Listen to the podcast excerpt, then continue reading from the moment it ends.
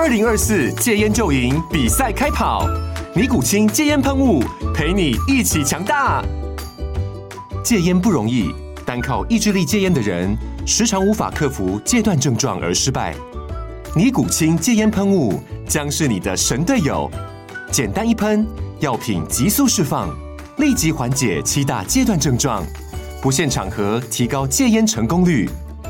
除了尼古清神队友，你还可以寻求专业医疗人员协助，一起迈向戒烟成功之路。尼古清戒烟喷雾，用科学方法戒烟，请咨询全台各大药局及戒烟门诊。本广告由尼古清戒烟喷雾、卫部药书字第零二七八三五号提供。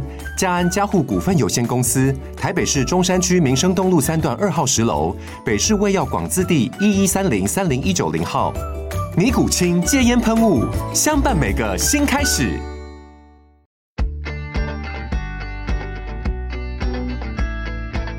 美股航海日志，每天三分钟，帮你分析美股走势与大小事。大家好，我是美股航海王，今天是台湾时间的礼拜三。那我们来看一下昨天周二美股又出了什么事情吧。啊、昨天一开盘之后啊，其实盘前大家这个 NVDA 就已经举国欢腾了，因为它一开盘就涨到历史新高哈。那比起上周四百块的它，现在四百八十元了。你看这个不到一个礼拜有二十 percent 的利润啊，这个我想大部分的投资客哈还是会呃稍微获利了结一下啊、所以 NVDA 冲高回落呢，实属正常哦，真的实属正常。它不冲高回落我才害怕，那代表这个盘后可能要直接下杀了哈。我说那个明今天晚上盘后的财报。好啊，那先来说一下三大指数哦。三大指数其实开心无比哦，一开盘大家就开心无比，但是硬不到三分钟哦，真的硬不到三分钟就软掉了。那呃，大概九点三十三分就开始往下跌哈、哦，啊，好像吃了泻药就一路跌到那个十点。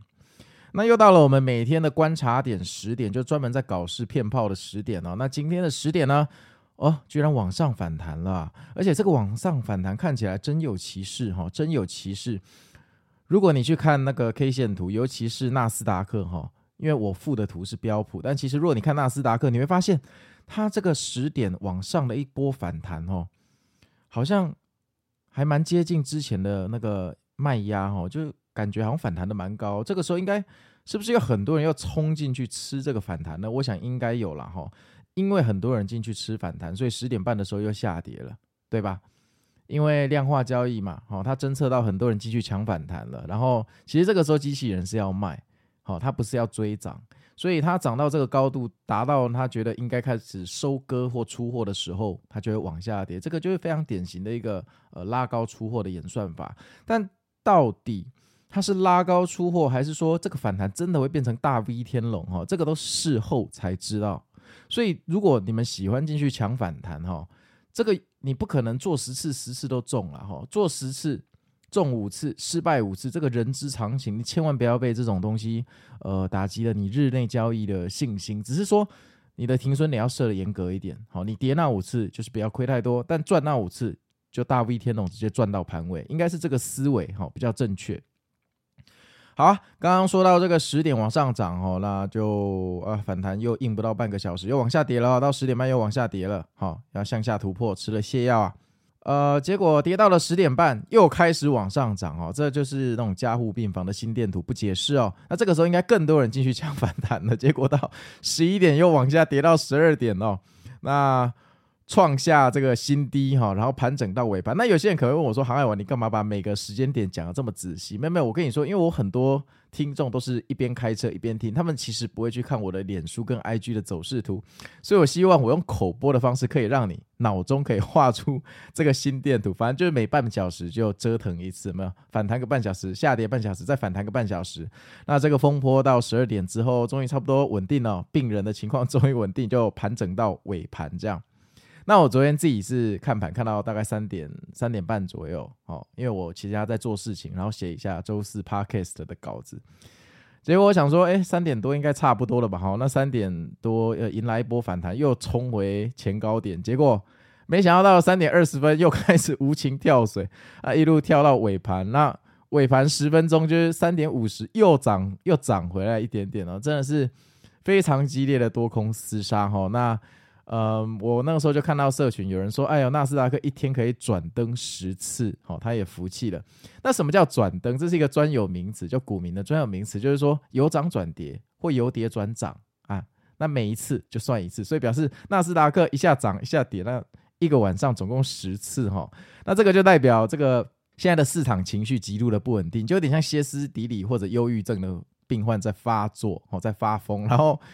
呃，自己都不知道自己在干嘛，一下说好，一下说不好，然后一个晚上回心转意十次，齁。那这种时候进场，说真的，你觉得胜率高吗？齁，你小时候想要叫爸爸买玩具给你的时候，难道你会挑他脸很臭的时候，或那一天股票大跌的时候，跟他说：“爸，你买玩具给我吗？”应该不会嘛。齁。所以大家做股票，齁，其实我真的跟你说，齁，我们不要去考虑那种交易天才，齁，我们考虑我们一般人，齁，一般人。我们现在分享的做法，应该是要九十趴的人可以用嘛？我们不去分享那种一趴的人才做到的事，因为那个是天才哈。以大概率的做法来讲，你觉得这种时候进场，你有办法赚钱吗？好，假设你这次赚钱了，你下次。NVD 的财报前，你又这样进场，你觉得下次会赚钱？就是说，你这个策略做一百次的平均结果可能不会太好哈。市场在歇斯底里，就像爸爸股票亏钱，你再叫他买玩具给你一样，你这个时候进场的平均胜率肯定是非常低，低到爆炸。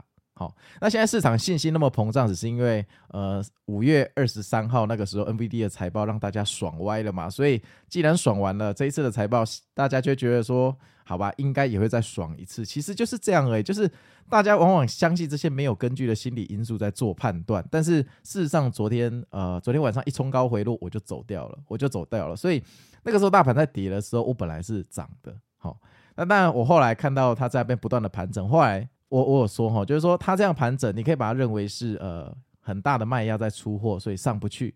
你也可以想成跌不下去，因为有人在捡货。